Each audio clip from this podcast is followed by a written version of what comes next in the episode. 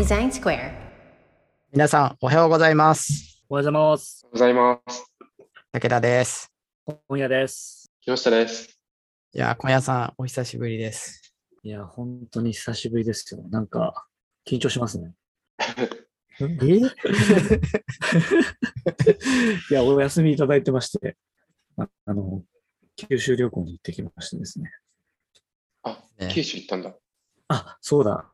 そう、九州、あの、幕末の、幕末巡りの旅だったんですよ。あのえー西郷いいなさんがああ。はいはい。立てこもった洞窟見たりとか、あと最後に亡くなったとこ見て、あと長崎行って、グラバ亭グラバ亭自体はその、なんだ工事中で見れなかったんだけど、中は。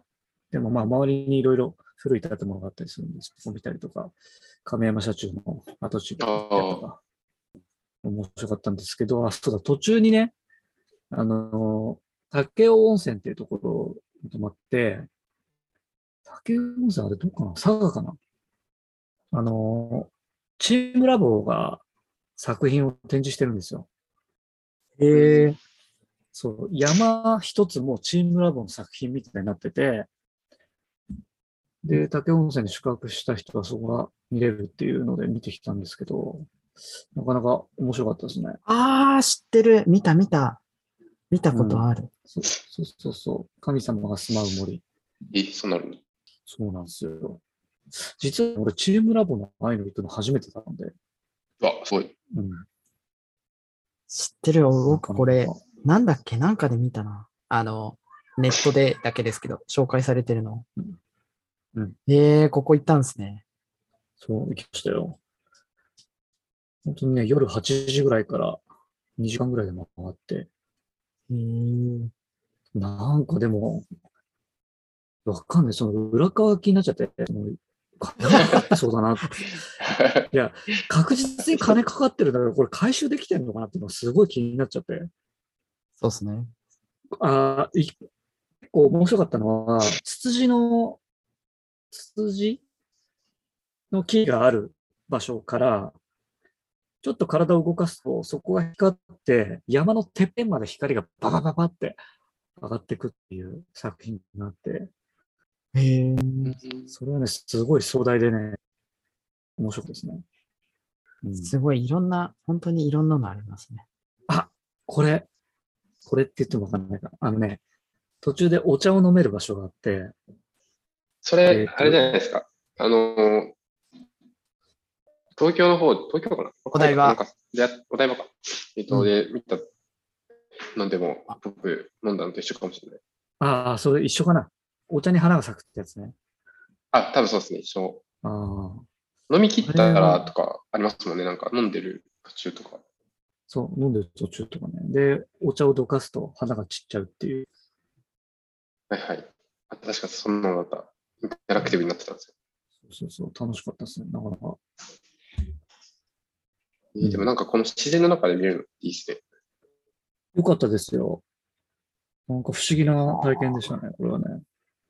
すちょっとごいっすね。遠いんでなかなか行けないですけど。昼は昼で良さそうですね。昼はね、やってないですよね。なんか、その場所として。うん、むちゃくちゃ暑かったけどね、今。あ、そっか。昼、暑いのそう、ちょっとあの、ホテルの、あの、チェックインの時間が、ちょっと、うん間空いちゃったから、ちょっと山回ったんだけど、むちゃくちゃ暑くて大変でした。あーなるほど。機会があれば行ってみてください。でははい。すっかり今日のテーマを忘れて。ちょっと、意外と長く話しちゃったな、枕の話。すみません。枕、大丈夫。抜かなきゃいけないですよね。これはですね、インハウス、インハウスデザイナーのキャリアっていうテーマでそうですどうしましょうね。かって話ですね。はい。これ、あの、この間ね、グリテンラジオの方でもね、キャリアパスみたいな話したんですけど、はい。なんか、アトライにいるとそんなにキャリアとかってあんまり考えなくないですかっていう話になって、ああ、うんなるほど。いや、だから他の会社がどうなってるかちょっと俺は知らないんだけど、なんか、キャリアっていうと、例えば、ね、平社員から部長になって、課長になって部長になってみたいなイメージするじゃないですか。うんうんうんはいはい。でもなんかずっとアトライにいるんで、そのデザイナーとしてのキャリアとかあんまり考えたことなかったんですけど、うんうん。なんか、どうですか？ちょっと考えたことあります？アトライ入ってからなくなくなりましたね、本当に。もう。その前は考えてた、なんか。考えたっていうか、なんか、大体よくあるのがデザインの事務所とかだと、あの、アートディレクターっていう、なんかデザイナーの上級職、ん上級職みたいなやつが 存在してて、それになると、給料が上がったりするっていうシステムがあったりなかったりっていう雰囲気でした。それもでもよく分かって、半分ぐらいよく分かってないですよね。その これは上級職っぽいみたいな。天使から魔法天使にレベルアップだみたいな、なんか、まあ、ちょっと言い過ぎですけど、なんかそんなノリの雰囲気でした。あんまり具体的には分かってないで、じゃあ。何する人なのか。そう、まあ、ディレクションということをするのかなっていうぐらいで。うんなるほどね。そうですね。ね。さんはあれじゃないですか。いろんな会社行ってるから、うんな。んとなくイメージあるのかな。そうっすね。あの、えーっと、一つは役職っていうので、その、さっき小屋さんが言ってた課長部長うんみたいな感じで、うんうんえーっと、マネージャーになっていくっていう方向ですね。で、マネージャーになって、マネージャーとして、えーっと、見るチームのサイズがどんどん大きくなっていくっていうのが、まあ一つのうん方向性ですよね。うんマネージ、マネージメントラインに上がっていくっていう方向が一つ。もう一個はさっきキノピが言ってた、あの、上級職っていうか、その、えっと、で、デザイナーだったらデザイナーとしての、えっと、く、位が上がっていくっていう言い方が、ああれですけど、あの、なんだろうな。あー聞いたことあるのは、やっぱジュニアデザイナーとか、なんかそういうとこからうんデザイナーって普通になって、えっと、シニアデザイナーとか、リードデザイナーとかっていうふうに、なんかどんどん、うんうんリードデザイナー、シニアデザイナーかな。だからちょっと順番は僕もわかんないですけど、まあそんな感じで上がっていったりとか、グラフィック系だとね、アートディレクター、クリエイティブディレクターとかっていうような、あの、ディレクターっていう、デザイナーからディレクターっていう言葉に変わっていくとかはあったりしますよね。うんそれはどっちかっていうと、その、おクリエイティブ系のその責任範囲が広がっていく感じですよね。うんうんうんだからアアウトプットに対する責任があー増していくっていう方が、そっちの話になってくるのかな、みたいな、は思いますね。うんなん。か、アトラエだと、その、ね、役職ないじゃないですか。そうですね。まあまあ、フラットっていうあれだと思うんだけど、うん。だからそういうのってなんか、自分で取りに行かなきゃいけないというか、っていう状況ですもんね。まあ、なんか、その、意外とそのマネージャーポジションみたいなのって、なんとなくこう、周りの空気見ながら必要そうだなって思った人が取っていくみたいな雰囲気じゃないですか。うん。そうですね。まあ、あとは、まあ、そういうのが好きだったり得意な人が、うんうん。その、まあ、世の中でいうマネージャーみたいなあーところの、まあ、ポジションというか、なんだろうな、その役割に入って、そういう役割を全うするみたいな感じですね。うん。うんうんうん。そうですね。ある種だからなんか、うん結構そこら辺も自由ですよね。あと、捉えないでのそのキャリアの作り方というか。そうですね。うんなんだろうな。自分が、まあ、どうしたいかっていうのと、その今いるチームがどういう状況かを。両方見ながら、うんまあ、どういううん役割に今やればいいかっていうのと、まあ、どう変化していけいくと、まあ、じ事業としていいのかっていうのと、組織としていいのかみたいな、なんかそこの両睨みですよね。うんうん。そうっすよね。これだ、から、うん、どうぞ。これできる人ってなんか、ちょっとこれ持論っぽくなっちゃいますけど、マネージャーって、なんかステップアップっていうよりかは、それが得意な人とか、役割として見た方がいいんじゃないかなって思うことが結構、アトライにいると特に思うなっていう気がうんします、ねデザイナーとか、いわゆる何かをしている人からステップアップ、役職とそのマネージャーっていうロールが、えっと、混ざってるのが変だなってより思うようになったというか。そうだね。なんか、うん。まあ僕が過去いた組織がっていう話じゃないんですけど、まあ、よく聞く話は、なんだろうな。その、プレイヤーとして実績が出たから、マネージャーに。なってくみたいなあのがあよくあるって聞きますけど、ね、プレイヤーとして長けてるから、マネージャーとして長けてるかっていうのはね、イコールじゃないからね。そうですね。これじゃないですね。でめっちゃこう経験があってシニアの、えー、とデザイナーだとしても、やっぱりマネージングがあんま上手くないっていう人とかは多分いて、そういう人ってなんか、これなんか僕は経験っぽくなりますけど、あの、結構そ逆に言うと尊敬はされてたりするんですよ。デザインとしてやっぱり能力持ってるから。うんうんでもあの人にマネージさせるとチーム崩壊するとかっていう。うんうんでもあの人にデザインしてもらわなきゃいけない。で、マネージメントやる人は、が上手い人っていうのは、必ずしもデザインが上手くないけど、まあ、この人がマネージメントするとチームはうまく回るとかっていうパターンがあったりとかして、それが一軸で評価されると、なんていうかこう、尊敬するべき点と、尊敬、えっと、として評価される、なんか能力の点とっていうのがなんかずれていって、うん。こう難しいというか、なんかそれぞれはそれぞれの軸であっていいのになって思ったりしたりは結構しました。そうだね。いや、その通りだと思う。そう、だから、なんだろうな。なんか評価制度の話にもなんかつながっちゃいそうな気がしますけど、一つの、うんと、一つのベクトルで、えっと、なんだろうな。その、と特にデザデザイナーとして評価するみたいなところが、だと、ね、なんか、難しいのかなと思うから、なんだろうな。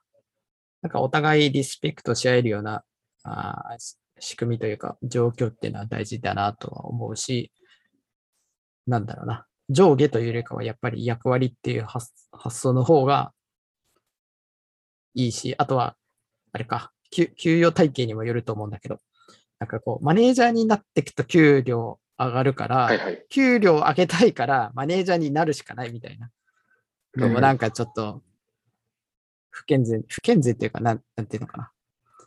の、望まぬ方向に行く可能性は十分あるなと思うんですよね。そうですよね。その特性もあるしね、その、そうそうう。ん。ねマネージャーが全員ができるかさ、そ全員ができるような能力でもないだろうし。うんそうですね。うん僕逆になんか、トータルの能力値は一番低くても、この人が一番一番マネージャーに向いているから、この人はマネージャーやるべきみたいな意思決定も全然あるだろうなと思ってて、そうだよね。めっちゃ強強デザイナーと強強エンジニアがいて、うん。で、弱いマネージャーがいたってすると、なんかでもこの人はマネージャーとしては能力一番高いから、マネージャーをやってもらって、みんなでこれを支えていくとかっていうやり方も全然ある。その時になんか強いデザイナーとかは、でもマネージャー向きじゃなかった。でもこの人が一番能力高いから、じゃあマネージャーだってやると、なんかあんまりこうみんな幸せにならなそうだなっていう。ううんんうんうん。そうね。そうなんですよね。うんだから、なんか、あーやっぱりこう、と特にマネージメントラインに上がっていかないと給与が上がらないとか、その、なんだろうな、もしくはそういう、こう、バイアスにかかってて、あの、一発のデザイナーになったらマネージャーになるんだ、みたいな、あ変なバイアスに入ってると、あーなんか、こう、まあ、自分も含めて、あ、そ、その人、そういうバイアスにかかってる人にとっては、そんな幸せな未来が あるとは限らないなっていうふうに思うんで、なんかそこを一度本当にマネージャーになった方がいいのかみたいなとこも含めて、うん、こうね、ひ引きの目線で見れるといいですよね。うん。そうですね。あと、まあ、なんか、会社選びとかも、まあ、て転職するんだったらって話だけど、そういうとこ見た方がいいかもしれないですよね。なんか、自分はプレイヤーでやっていきたいなって思ってるけど、今、今みたいに決まりきったね、そのキャリアを踏まないと給料が上がらないという会社も多分多くあると思うんで、うん。そういう会社行った時に幸せになるかっていうところとかもね、考えた方がいいのかなっていう気がしそうますね。ですよね。うんうん。話してると思うのは、とはいえ、給料は希少性とかでも決まったりししたりもすると思うんで、うん。なんかデザイナー集団の中でやっぱマネージャーできる人っていうのは稀有なんだろうなって思ったり、うん。まあマネージング自体が結構やっぱり能力高くできる人って少ないってなると、うんそこが給料上がるということ、社会の断り自体はこれは真実なんだろうなっていうのも受け止めなきゃいけないというか、うんそうね。。それはあるだろうね。そうっすよね。うん。なんか、あれだよね。なそういう状況がありつつの、まあ繰り返しになっちゃうけど、誰しもがそこにやれるわけじゃないし、えっと、名プレイヤーがそこの名マネージャーになるとも限らないしっていうとこが、うん。ね、なんかどう、こう、マッチしていくかっていうのは、あんのかなっていう。うん。そう、それはすごい思うな。まあなんで、その、まあインハウスのデザイナーに限らずっていうのもあるかもしれないですけど、ね、現場に、現場でものづくりとかデザインやってたいっていう人は、なんかそれが突き詰められると、やっぱりいいのかなと思うし、まあそれがね、その、えーっと、例えば、対、対価としての給与っていうとこで、あの、ちゃんと不満なくもらえるとかもそうだし、えーっと、働くチームのね、関係性も含めて、なんかそういうのができる環境っていうのは、まあ、あると思うし、もし今そういう状況じゃなくなければ、そういうのを作っていくっていうのも大事だなと思いますね。その今の会社でとか、今のチームで。確かに。あとはちょっと話を少しだけ変えますけど、デザイナーのままっていうのはあるんですかねなんか、ジョブチェンしていくみたいな。デザイナーのまま、デザイナーのままずっとデザインをしていくのか、例えば、えっ、と、何かを掛け合わせるっていうのでいくと、えっ、と、エンジニアを掛け合わせてデザインエンジニアっていう方向に行くっていうのもはい。あると思うし、えっ、と、デザインを軸にして、えっ、と、プロジェクトを、あの、し進行、えっ、と、えっ、と、物事を推進していくっていう意味で、なんか、プロジェクトマネージャーとか、まあ、プロダクト全体を推進していくっていう意味で、プロダクトマネージャーっていう方に進化していくっていうのも、もちろんあるなと思うんですけど。うんうんうんうん。うん、うん。そうですね。なんかいろいろ言えそう、いろんな職業に言えそうですけれど、なんかこう掛け合わせていくと、戦略的にはニッチな方に行くんで、あれですよね、生き残る確率は高くなる。なんかそれは まあ生き残りのあれかわかんないですけれど、とか、デザインエンジニアリングはちょっと違うかもしれないですけど、まあその、多分どっちも、両面という意味でどっちもやんなきゃいけないっていうところで言うと、僕も割と好きな思想だなって思ったり、うんうんうん。裏テーマでは僕のその生存戦略はデザインエンジニアリングだったんですけど、最近ちょっとエンジニアリングにそこまで専門性を突き詰められてるのかっていう疑問が自分の中に湧いてきてはいますけれど、なんか面白い、そういう考え方は面白いですよね。なんか、やりたいこととか、なんか、そそそこの話でいくと、そのエンジニアリングっていうところまで足を踏み込むのか、もしくはエンジニアリングを理解した上でのあくまでデザインっていう軸をのままでいるのかっていうのでも違いそうだなって思った。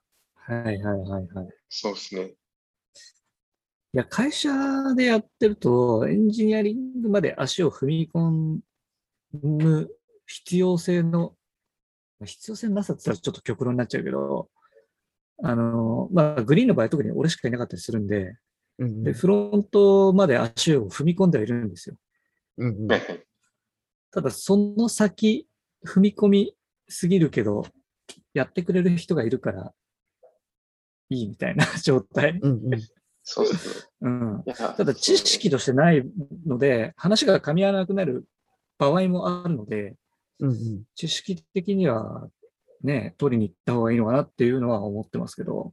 うんそうですよね。まあ、となんかその、なんか最近ものはその競技のデザインエンジニアリングというか、その、極論、その01の時にこう呼ばれやすいメンバーになるっていう意味で言うと、いろいろできた方がいいとか、まあ、コミュニケーション取れる、一人で取れる方が有用な人になるみたいな話とかはあるんですけれど、この逆にエンジニアリングの発想をデザインに持ってきて、よりデザインのその枠を広げられるとかっていう発想とか、その、ちょっと俯瞰の視点になりますけれど、そういう発想を精度高く未来が予測できるとかっていうのになっていくと、よりその高等なデザイナーになる。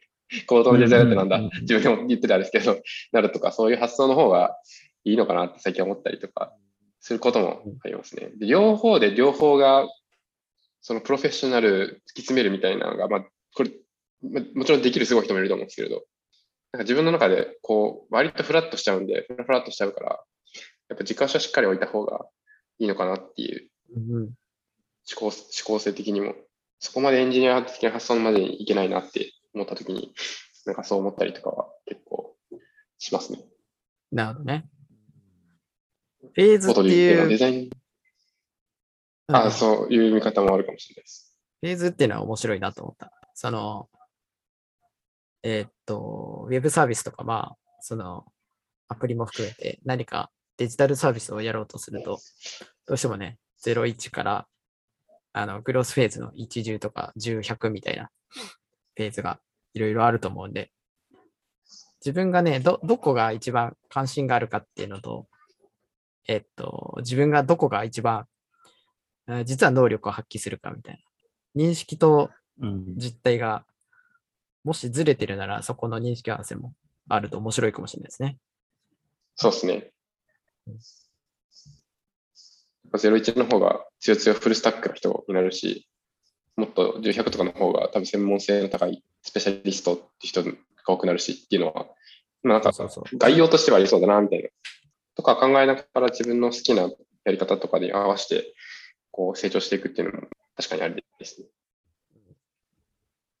10、100とかね、もうめっちゃ数字見てゴリゴリにやっていくとかね。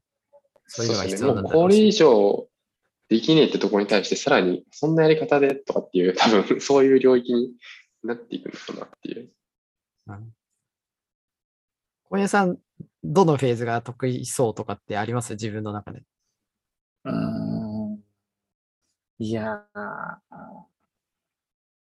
んまないかな。いや、なんか、そうだな。どのフェーズも結構楽しくやれて、なんだろう。うん、やれるので、やれるし、できるタイプ。数字見たりするのも好きだし、01作るのも好きだし、おいいっすね。うん、そ、なんか、それぞれ好きですね。いいですね。得意かどうか置いといて、それぞれ好き。それは、すごいな。僕、多分、01か10なんですよね。10、100ぐらいになると、ちょっと、多分、興味がちょっとずつ薄れていくというか、あの、ね、熱量は多分下がってるんですよね。はいはいはい。キノピーはグリーンとか今多分。ああ、グリーン。はい。グリーングリーンは多分10、10、100とかだもんね。で、10、100どころじゃないもん。90、100みたいな感じなのかわかんないけど。いや、でも10、10、100、10から10、100のフェーズじゃないですか。僕見てたらああ、そっか、そうだよね。まだまだ、まだまだだと思います。なんか。